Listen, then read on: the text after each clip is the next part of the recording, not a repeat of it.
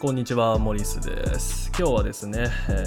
ー、昨日のね、インディアンウェルズで行われた2つの試合について詳しく振り返っていこうと思っています。はい、今年のインディアンウェルズ結構シードダウン多くてね、面白い試合多いんですけど、まあそれに伴ってね、結構いろんな情報とかもあのいっぱい溢れ出てきたりしてるので、そういう情報を追いかけられないよっていう人にとってはかなり有益なポッドキャストになると思います。で今日はですね選手のちょっとしたライバル関係みたいなそういう話するんですけど、まあ、個人的にこういう裏事情っていうか選手同士のねあのビーフっていうのが結構好きで、まあ、なぜかと言いますとなんか試合がね倍楽しめるじゃないですかこういうの知るとね。例えばあ映画とか見た時にね制作秘話とか聞いちゃったら一回見たことあるのにもう一回見たくなるっていうかねそういう感覚ってのが自分ちょっとね裏事情とか知るとそういう感覚になるんですよね、まあ、なので今回のこういう情報っていうのを知ることで今後のねテニスのツアーっていうのを見る上でもね結構面白くなるようなそういう情報とかも入ってるので、まあ、ね最後まで聞いていっていただければとてもありがたいです。はい、ではね、あのー、振り返る1つ目の試合は、ニック・キリオスとキャスパー・ルードの試合ですね。まあ、スコアは6-4、6-4のストレートでキリオスが勝ちました。で、この試合ね、ちょっとかなり、やっぱ始まる前から期待度っていうのはかなり高かったんですよね。で、まあ、知らない方のためにね、あの紹介させていただきますと、あまあ、この2人っていうのはかなりライバル関係っていうのが続いてまして、まあ、2019年のローマですね、マスターズの時まで、ちょっとね、あの遡って話したいと思うんですんですけど、まあ、この時もこの2人の対決が実現してたんですが、まあ、でちょっと振り返ってみると面白いのがルードってこの時ねまだ予選から勝ち上がってた世界ランキングもね70何位とかで今トップ10の選手とはねちょっと思えないぐらいのそういう成績だったんですけど、まあ、この試合はかなり荒れましたね。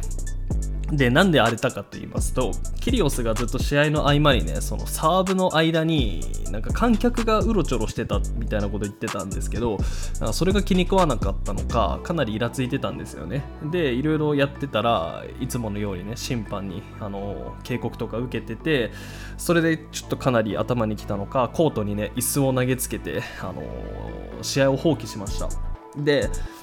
この時の事件っていうのはかなり有名なので覚えてる方も多いと思うんですけどこのコートに椅子を殴りつけたねこの危険行為によってキリオスはね執行猶予付きの出場停止処分と、えー、あとは2万ユーロの罰金っていうのが課されました。でここまでならねまだこの2人の仲が険悪になることはなかったんですけど、まあ、試合終わった後もねちゃんと握手してたし、まあ、なんともなかったはずなんですけどこの後にねキャスパー・ルードがねあの SNS かなんかで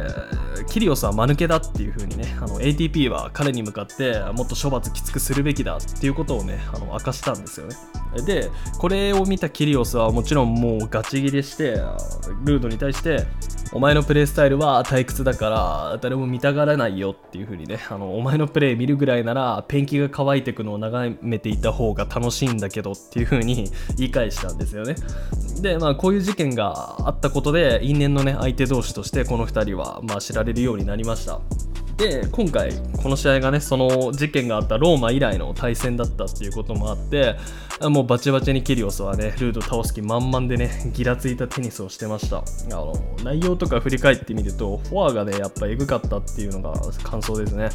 あのスピンとフラットうまい具合に組み合わせててねすごかったですねキリオス。あのスピンエグいっすね回転量キリオス。やっぱフラットがね結構彼の代名詞だと思うんですけど見ててすごいバックハンド側にね山なりのボール打っててルードもね対応にすごい苦しんでた。そういうイメージがありましたね。でやっぱこういうキリオスのこういうプレー見てるともし彼がね本気でツアー回ってたらっていう風に思いますよね。ちゃんと真面目な性格でね練習とかしててあの本気で世界王者とか目指してたらあ本当にすごい選手になってたんだろうなっていう風にイフルートみたいななんかそういうのを考えちゃいますね。であとは今回のインディアンウェルズね、なんかダブルスも出てましたけど、やっぱダブルス彼うまいですよね。っていうか、コキナキスと組んでるんですけど、コキナキスとやっぱ相性がいいっていうか、あの、意思疎通ってやっぱダブルス大事だなって自分思いました。あの、かなり意気統合しててね、作戦とかもすごいスムーズに行われてて面白かったですね。で、まあ結果的には、あの、イズナーとソックのペアに2回戦で今回負けてしまったんですけど、もう全然めちゃめちゃ面白い試合で。っていうか、あの、イズナーとソックのペアペア反則ですよね。あのあの2人強すぎる。あのイズナーってやっぱりダブルスでこそ輝くなって自分思っててちょっと反則じゃないですかあれ。あの背高くてサーブめちゃめちゃ強いからブレイクしにくいししかもねあのネットに立ってるだけでねあのイズナ2メートル超えですからね。ロブで越すなんて難しいわけですよ。だからコースが限定されるって意味でいるだけでねあの脅威になるっていうやっぱイズナーも強いなって思うんですけどまあ、キリオスとコキナキスのペアもね、今年全豪オープンあのタイトル取ったし、まあ、ダブルス界をね、今後盛り上げるような、そういう存在になってほしいなっていうのが自分のお願いです。で今回キリオスに負けちゃったルードはね、まあ、今シーズン怪我でねまず全豪オープン出れなくてちょっとつまずいた感があったんですけど、まあ、この間のねブエノスアイレスオープンあのデルポトロがねあの引退示唆した大会なんですけど、まあ、そこを優勝してますね今年も。で、まあ、ですけど、昨年のやっぱ活躍ってのがすごかっただけにね、今8位なんですけど、世界ランキングが。この順位はね、どれだけ守れるのかっていうね、まあ、そういうなんか、なんて言うんだろうな、ポテンシャルっていうか、そういうのが試されるような、そういう年だと思ってます。でキリオスはねルードのことをプレースタイルすごい退屈だって言ってましたけど、まあ、個人的にはすごい好きですね。あの重いスピンのボールをずっと打ち続けるあの強靭な足腰っていうのがね見ててめちゃめちゃ面白いですしあの基本に忠実なストローカーって感じであの現代においてはねかなりあの手本になるようなそういう選手だと思います。あのやっぱちゃんと練習もね真面目にするタイプの選手ですし、まあ、ナダルのねあのラファナダルアカデミーあそこ出身の選手なので、まあ、かなりそのスペインのね血を DNA をね受け継いでるっていうかテニスのそういう選手で自分は好きですね。で面白かったのがこのルードとキリオスの試合が終わった後キリオスがねあの面白いこと言ってたんですよね。あのなんかコート上でねおしゃべりが聞こえてこねえなーってルードを煽ってましたね。めちゃめちゃ面白いですよねこれ。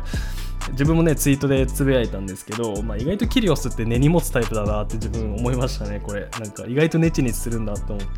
て。でまあ結果的にねでもこうやって実力でルートをねじ伏せるんですからね、まあ、文句は言えないですよね。彼はすごいなと思います。で今回ねルード今後ねもしかしたらキリオスとまた戦ってやり返すチャンスがあるかもしれないのでねその時が楽しみですね。で、まあ、振り返る2つ目の試合としては、ブルックスビーとチチパスの試合をね、取り上げたいと思ってます。この試合はですね、まあ、ブルックスビーから16、63、62でね、まあ、大逆転勝利っていうことで、まあ、チチパス負けてしまいました。で、この2人これが初めての対戦だったんですけど、やっぱりブルックスビー、ポテンシャルやばいですよね。自分もねこのポッドキャストで何度もね彼彼のことが好きだってことは何度も言ってるんですけど、まあ、本当に強いあのやっぱなんでかと言いますと彼ギャップがすごいんですよね。例えばフィジカルが彼って全然良くなくてあの動き遅いんですよねまず。でパワーショットも打てない。でサーブもまあ人並み。っていう。なのにじゃあなんで強いのって話なんですけど なんで勝てるのかって言ったらやっぱりテニス IQ がねかなり高いんですよ、えー、彼のテニス IQ についてはジョコビッチのねあの戦略アドバイザーを務めているオシャネシっていうそういう方がいるんですけどその方がブルックスビーのプレーを見て彼はフォアとバックをどこのコースにもね沈める寛容さがあるっていう風に評価してたことがあるんですけど